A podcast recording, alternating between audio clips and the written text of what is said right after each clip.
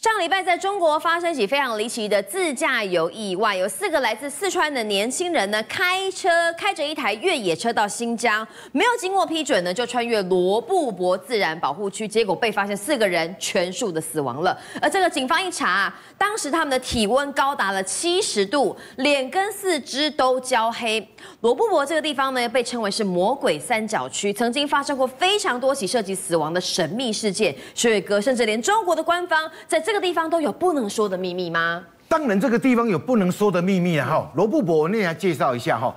三千多年前的时候，我们依照我们的《汉书》还有《山海经》里面的记载，有没有罗布泊这个地区的话？哎，当初还有一个叫做楼兰古国哈。嗯，那时候很漂亮，哦、我就知道了。对，而且以前这个地方的话是淡水湖。你有没有想到说，在沙漠里面会这么大的一个淡水湖？嗯，那这个地区的人当然饮用水就没有问题嘛，对不对？好，你看那个时候，而且那个经过《汉书》跟《山海经》的记载里面，那个什么罗布泊四周当年呢是怎样植被满满的哦，一片苍葱绿叶啊，所以人家讲说这个根本就是一个仙境嘛，对不对？可是你知道吗？他从一九七二年的时候哈。竟然罗布泊一滴水都不剩，对，这种大地啊，你知道？罗布泊湖泊怎么会是沙漠？当时还觉得奇怪，就薛哥这么一讲，我就知道。对，而且你知道吗？他曾经罗布泊是什么？全世界的干旱中心之一啊。对。啊，所以你看，为什么这个水，哎，这么大的一个淡水湖啊，水跑去哪里啊？对。对。后来又变成盐咸水湖哈，还采盐干什么啊？可是到最后一滴水都不剩。沙漠。人家就讲说，其实在八十万年前的话，这地下就开始持续的有什么？剧烈的地变，哦，你在变的过程之中，哦，啊，水就一直往下渗，渗到最后一滴水都不剩了，对不对？嗯。那近几年中国大陆哈，其实在想说，哈，我可不可以用天山引水，把北水南调，有没有？把天山的雪水引到这个罗布泊，看能不能再现以前楼兰古国的那个一个风采，对不对？那可是看看好了，哦，这个工程实在太浩大了，哈。你从天山挖隧道挖到这个地方来说，真的是一个高难度的工程了，哈。好，那我们讲回来了。可是二十二号这个哈，一个自驾车队哈，它是四辆车啊，对，四辆车去的时候，哎，他们竟然设备装备都不够，哎，嗯，竟然不敢跑到这个敦煌市出发之后，竟然穿越这个什么越弱那个什么洛羌境内哈，这个是国家级的野骆驼的自然保护区啊，只有骆驼有办法在这个地方生存，嗯，那你进来哎，大家都无带无志，四个一大堆少年的，有无？开四台车冲入去了。后来竟然啊，装备也不对，他的卫星电话竟然故障。嗯，啊，故障怎么办？啊，这脱队了之后又没有油，又没有水。哦，有一台脱队。对，啊，三个人三，吵成三台车亏了，嗯，就走了，对不对？是。那后来脱队那个车子失踪，等到他们要出了这个保护区之后，才发现，嗯，啊，那后边一台车拉高雨啊，对不对？那怎么办？赶快报警嘛，报警开始搜寻啊。可是搜寻到结果之后，哎。找到人的时候，这三个人已经没有生命迹象了。嗯，另外一个人还失踪，失踪这个人更夸张，过几天又找到了，对不对？嗯，他身上穿着那个长裤哦，上衣没有扣上纽扣哈。嗯，那。这个画面因为太恐怖了哈，所以我们就只只能远远的看这个，远远对对。为什么你知道吗？因为他的四肢跟面部哈，全部都是这样，因为高温被烧焦，你知道吗？烧焦了。对啊，都鬼辛苦了，哦妈妈这样。体温据说当时测量是高达七十度。对，因为为什么这个在沙漠腹地的地表温度哈，平常都高达七八十度。嗯嗯。你今天如果没有车辆进去的话哈，呃没没有汽车的话，你人在这个地面上行走的话。七七八十度呢？你开什么玩笑？嗯，你手摸到都会烫了，对不对？那水哥只是一个卫星导航不见，会搞到四个人就这样子平白无故的丢了小命吗？这地方那有多可怕啊？因为你车子没有水、没有油的时候，嗯、你看，而且大家就讲说，你如果车子有油的话，那车子在启动过程中是不是有冷气？对，哦，你还还还可以感觉没有那么热，对不对？对。可是你知道？一旦这个车子没有油之后，哈，你坐在车子里面，这叫做什么？叫做铁棺材。对，我们讲说那个汽车在那个一般夏天的话，在路边曝晒，有没有？嗯。里面车厢的温度就可以高达七八十度啊。嗯。甚至它这个外面地表温度已经七八十度，所以车子里面啊，甚至上百度啊。是烤箱啊。所以我就跟你讲哈，一旦哦进入这个罗布泊，你要徒步是很难走出来的啦，对不对？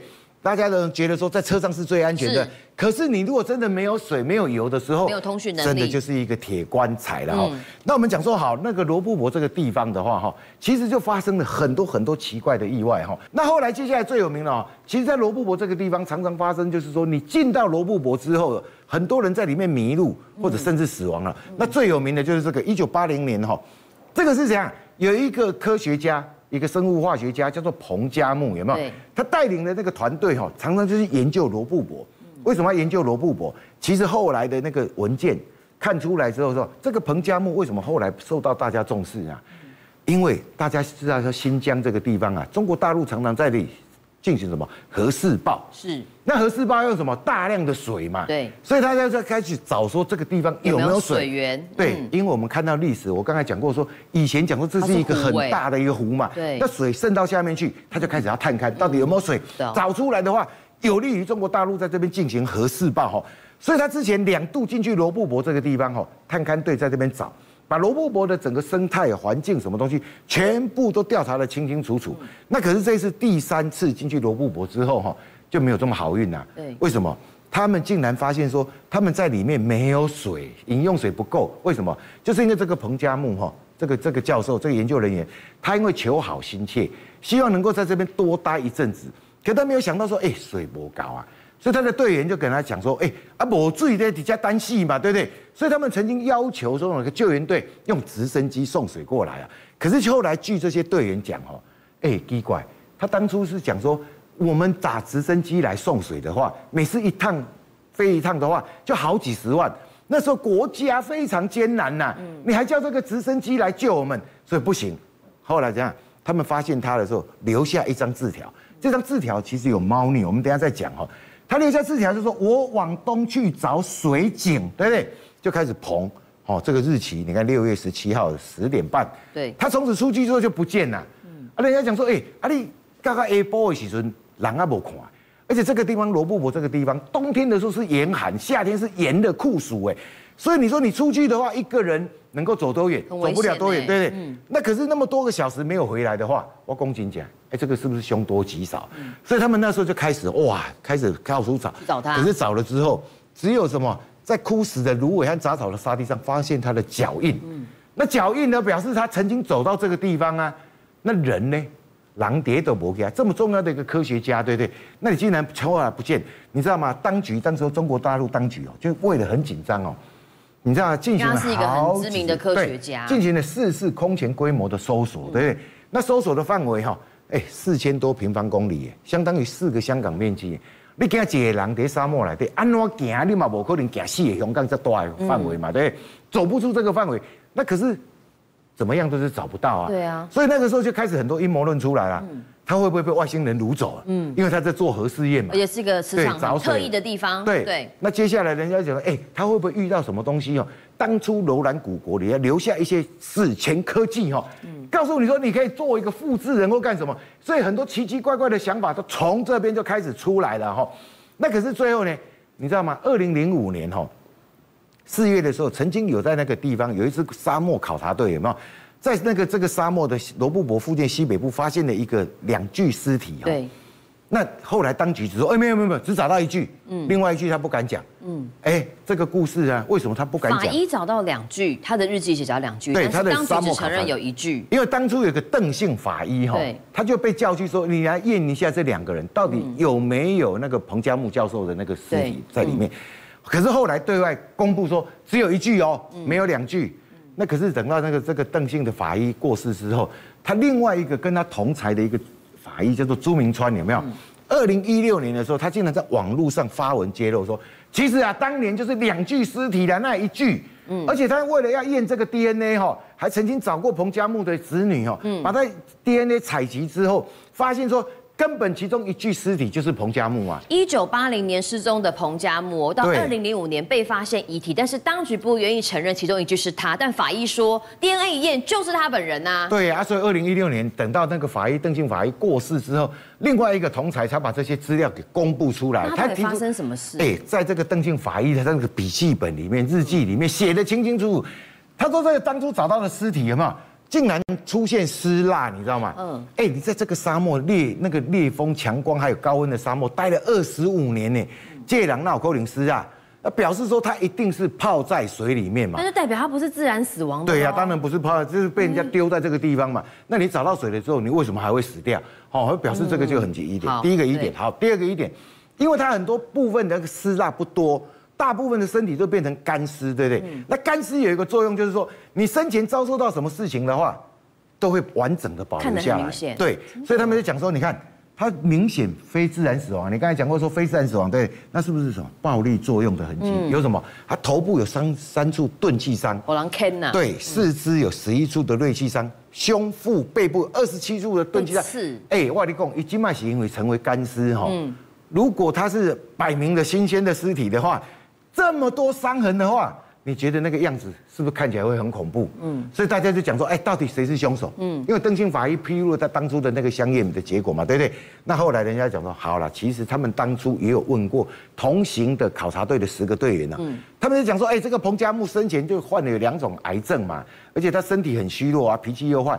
他为人很固执啊，对不对？他跟队员相处也不好。嗯啊，那个时候已经没有补给了，没有水了，没有油了，他坚持还要待在这边呢，嗯、造成他们那个饮用水缺乏嘛。所以那个时候大家就觉得很火大，就说：哎，你怎么可以把自己、把这些人一起带到那个绝境？你敢给被细六癌症给细瘤啊嘛？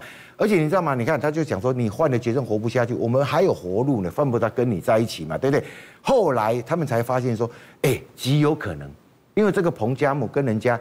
不合，跟这个些队员不合，而且没有办法找到合适的水，因为他自己去找水的话，这一点也跟他自己定的规矩不一样。为什么你自己会违反这个规矩？所以人家讲说，有可能就是这些科考队有没有就把他杀死之后弃尸在这个地方？我们刚才不是讲说他的那个遗嘱最前面的那个遗嘱有没有？对，这个修改日期有没有？哦，原本是应该是六月十六号，对，所以变成了一个七。对，他们就是为了要。让大家觉得说，哎，这个失踪的时间跟他被害死的时间有一个差距，一个落差，才不会怀疑到这些科考队员的身上。人类在冷冻之后还有办法复活吗？最近有国外的研究团队发现，在西伯利亚永冻层出土的线虫，它在地底下面待了四万六千年以后，经过解冻的过程，居然奇迹的复活了。其实美国跟中国啊，都有科学家想办法要冷冻人类，但光是保鲜费用一年就要达高达二十二万。加分尽管说现在的技术还没有办法看到奇迹，但未来很可能会出现冷冻人复活吗？没错，明君跟各位观众朋友，其实。电影都会预言十年或者二十年之后的现实生活世界。我们举两部电影来说，第一部《美国队长》，大家应该都有印象嘛？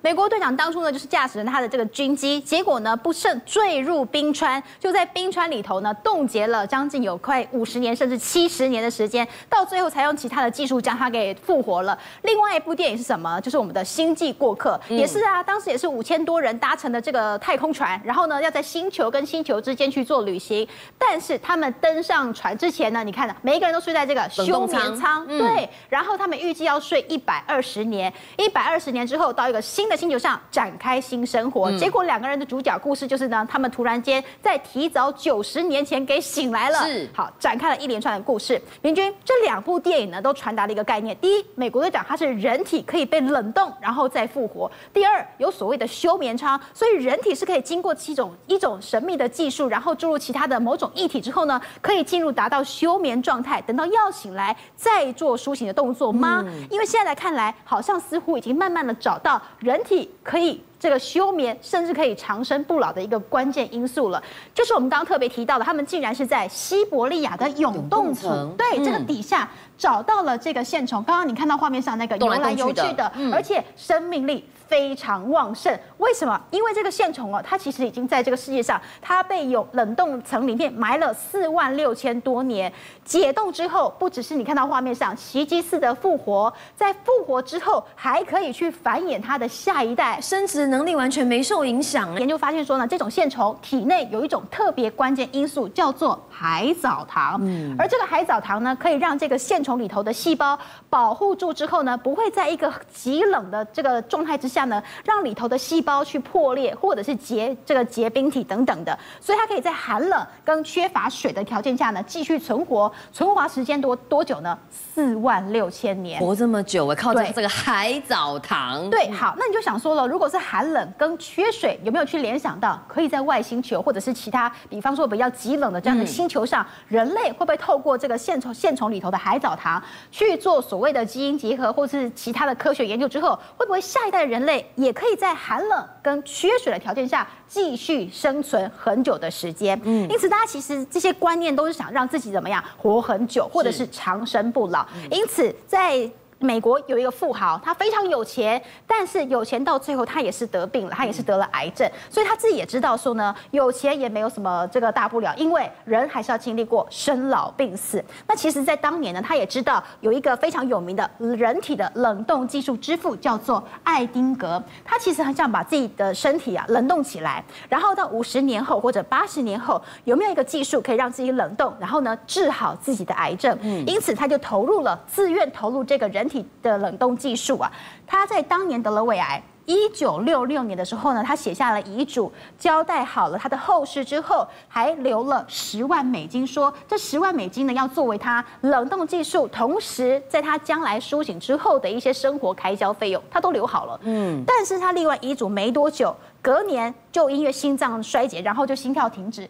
心跳停止之后，就立刻进行冷冻。冷。对，因为它其实，在医学上，你要达到，比如说心跳停止、没有呼吸，好这些比较物体的这个死亡，才能够去进行冷冻技术。对，活人是不被允许的。嗯。但是在当年，你要知道啊，这个五十几年前的技术，其实以现在来看，非常的草率，一定比较落后。没错，因为它当年的冷冻技术呢，是怎么样冷冻就会富豪的？它其实是用冷水。先帮他的这个遗体做降温，嗯、我们想要冷水就觉得有一点点粗糙嘛，哈、嗯，或者是夹杂一些冰块啊、冰袋等等。再来是呢，他们去注射了所谓的肝素，让里头它的这个血液啊，好去做预防，对，预防它的血液去做凝固。嗯、然后再来是呢，把它全身血液给抽干，然后注入一种其他的液体，换成冷冻的保护剂。同样的，也要让它的这个里头的这些细胞啊等等的哈，不会因为冷冻技术然后下。体温下降之后呢，这个细胞会做破坏。再来是放进这个低温罐之后呢，要放上这个液态氮，也就是零下一百九十六度，达到这个温度才能够进入所谓的长眠，也就是所谓的这个等于说假死的这样的一个状态。步骤很多哎，对，非常多。但是你知道吗？其实花费的金额是非常非常庞大。但你说他是富豪，好，所以没关系，就这样子进行冷冻了。结果呢，冻了这个二十年的时候，第二十年家属说不好意思，他们要放弃对这位富豪的冷冻技术了，因为。金额可能太过庞大，连他们都没有办法来做负担，因为他们每一年要更换这个液态氮，都需要一笔非常庞大的费用。后来呢，家属放弃之后呢，这个里头的这个基金会也想说不行，他们因为他是第一人，全世界第一人去进行冷冻技术的，所以还是由这个基金会哈，由这个呃这个等于说这个院方哈，帮他来进行。后续的冷冻过程，但是说也奇怪哦，到了第五十年后呢，原本是预定在二零一七年的时候就要来帮他做解冻，对，然后他就可以复活了，对，但是五十年后啊。当年帮他做冷冻技术的医生不见了，消失了，所以就也没有人来帮这位富豪来做这个解冻的技术。对，没错，所以医生也不见了。然后到最后呢，连这个富豪也这样子继续冷冻在这个院所里头。所以到现在为止呢，他还被冰冻当中，要看看之后有没有其他的技术或者其他的医生哦愿意来帮这个富豪做其他的复活的手术。好，在这个哈五六十年前，美国就有人呢开发了冷冻人的技术，但尽管看起来哈结论应该是失败。收场，不过呢，也开启了一个大家对于冷冻人的一个想象跟期待。但中国大陆也有这样的冷冻技术，而且据说尝试的人非常非常多。哎，其实很多人都非常的踊跃，但是就是碍于什么？其实一个就是金钱，钱啊、嗯。第二，其实大家要知道，这个冷冻技术啊，你想啊，如果三十年后复活了，或是五十年后。他复活了，就会面临到什么一个，比如说医学界的这个担忧，或者是呢伦理界的，还有很多是宗教界的，都有很多的因素。比方说你在五十年后复活了，那我们的五十年前的人有没有办法在五十年后继续生活？而且你周遭的亲朋好友全部都不认识你了，对，这其实是一个很大的这个问题。他们其实也在思考这样的一个人伦。好，我们在二零一五年的时候呢，就有一个作家叫做杜洪，他在美国生病去世之后呢，他就到了美国一个非常有名的研。去生命的基金会叫做阿尔科，在美国做冷冻人体这个技术是非常非常有名的。他当时呢，做了一个非常特别的决定，他做了冷冻大脑的技术。他只冷冻他的大脑，没错。所以他其实是有把身体分成两半，嗯、然后呃身体的部分呢就没有去进行冷冻了，他就只有将大脑和这个头部呢来进行冷冻技术啊。你会想说这么前卫的一个做法，你知道吗？其实这个作家当时就是这个《三体》，大家还记得吗？《三体》的那一本小说的这个编审，他是其中之一个编审，嗯、所以他对这个科学啦、科幻啦，其实他是非常相信。性的，所以他选择去做这个冷冻大脑的技术。那么同时呢，这个基金会也说了，其实不用保留身体是没有关系的，因为它只要冷冻大脑，大脑的结构保存的好，在将来技术可以达到的程度呢，人的记忆不会消失。再者。很多的 AI，很多的这个仿生技术，或者是复制人的技术，身体呀、人体呀、器官都可以再制造，但是脑没办法。没错，所以脑部留下来了，将来移植到别的人体上，就会出现杜洪二号，所以这有可能是可行的。嗯，那么除了这个杜洪之外呢，还有一位是在这个中国大陆本土第一位冷冻全身的这样的一个冷冻人哦，其实他的名字叫做展文莲，他也在当地非常有名，全中国第一个做冷冻技术的。那它的技术呢，就比较成熟一点了。相较现在来看呢，是比较有可能达到将来复活的程度。它在心跳停止后的两分钟之后到十五分钟之内，就赶紧去进行这个冷冻技术了，一样去做了这个除血凝块的技术，然后保证器官跟脑不会形成冰晶。再者，一样降温到一百三十度之后呢，再放进液态氮，降温到负一百九十六度，全程。花了五十五个小时哇！对，那但是呢，其实他在冷冻将近三年的时间呢，这个本来非常非常深情，舍不得让他离去的先生，在他冷冻三年之后，先生决定把这个开关给关掉，不再继续冷冻，因为也是一样嘛，刚刚那个富豪都无法支付那个庞大的费用了，对，有可能这个嘛，也是呢，没有办法支付庞大的费用。那到底这个冷冻人需要多少钱呢？好，为什么他们说其实很多人都无法负担哦？其实你看冷冻的这个价格真的非常的夸张。液态氮这个部分其实是每一年都要去做更换，每一年，而且这个单位是人民币哦，四十万，然后再来降温设备，还有一些循环机啊、呼吸机，还有一些实验室，甚至要补充液态氮等等，这是费用加起来都是要破百万元的。一般人其实很难去做这样的负荷。再来，大家去讲到长生不老，会想到古时候的秦始皇，不管是要炼丹啦。啊，派人去找这个长生不老的这个药啊，等等的。后来大家发现说呢，其实是有迹可循哦，真的有这样的药。对，专家认为说呢，有可能他们去找了这个长生不老药，是所谓实际存在的一种叫做这个肉灵芝的东西。那这个肉灵芝它有非常多种的颜色跟形状，里头其实就是一些大量的这些菌类的结合体。那其实，在《山海经》有说呢，有一些古代的帝王将肉灵芝切成薄片吃下去之后，可以达到不死。当然，这是在《山海经》里头的这个。传说。另外，《本草纲目》其实有说，它其实呢，整个肉啊，哈，很像一个生物，很像一个大石头这样子。但是这个吃了之后呢，可以轻生不老，还可以延年神仙。但是这里头的延年神仙，有可能有一说啦，可能只是延长你的寿命，跟神仙一样长，但是还是不能够到最后达成所谓的长生不老。但这其实也留给很多的人有一个无限的想象空间。